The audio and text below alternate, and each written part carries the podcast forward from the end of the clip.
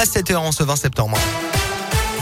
Et à la une aujourd'hui, un nouveau chapitre s'ouvre à la comédie de Clermont. Directeur pendant 20 ans, Jean-Marc Grandier a cédé sa place au début du mois à Céline Bréant, qui a donc la lourde charge de, de lui succéder et d'occuper donc la nouvelle salle de la comédie construite juste à côté de la Maison de la Culture inaugurée il y a un peu plus d'un an.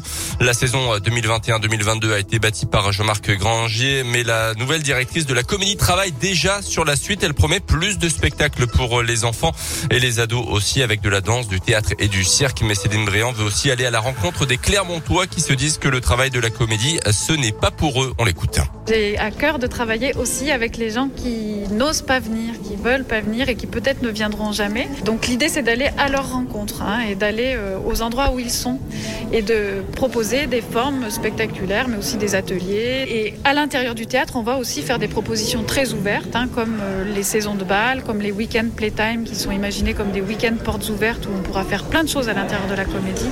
Ça c'est aussi pensé pour les gens qui n'osent pas. Et le premier spectacle de la saison 2022-2023 devrait parler aux amateurs de foot puisque c'est le spectacle Stadium. La pièce s'intéresse aux supporters et a été montée avec des fans du RC Lens. Dans l'actu également, elle pillait les comptes de sa propre grand-mère, une jeune auvergnate de 24 ans condamnée pour avoir détourné à son profit près de 18 000 euros. Jugée en correctionnel la semaine dernière, la prévenue remplissait elle-même les chèques que son aïeul lui donnait. Des faits qui ont débuté en février 2019 jusqu'à ce que la famille de la victime ne s'alerte. La prévenue a été condamnée lundi dernier pour abus frauduleux de la faiblesse d'une personne vulnérable à un an de prison avec sursis. Elle devra également rembourser la somme. Un corps retrouvé au bord de la rivière Allier. Ce sont des riverains qui ont donné l'alerte. Un homme d'une quarantaine d'années a été retrouvé euh, samedi matin en bordure de la rivière Allier à Moulins. Une autopsie sera réalisée dans les prochaines heures pour déterminer la cause de son décès.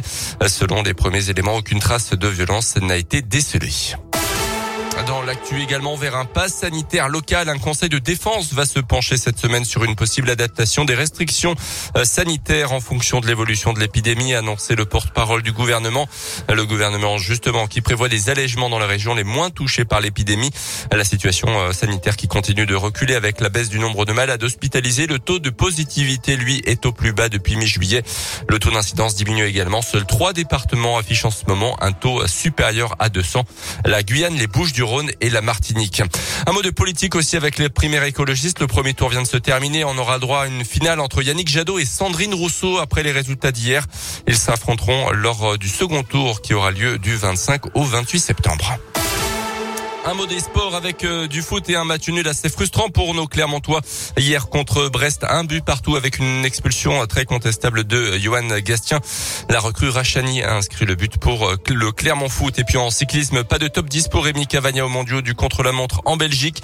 Le Clermontois a pris la 14e place. C'est l'Italien Ghana qui s'impose et qui garde son titre de champion du monde.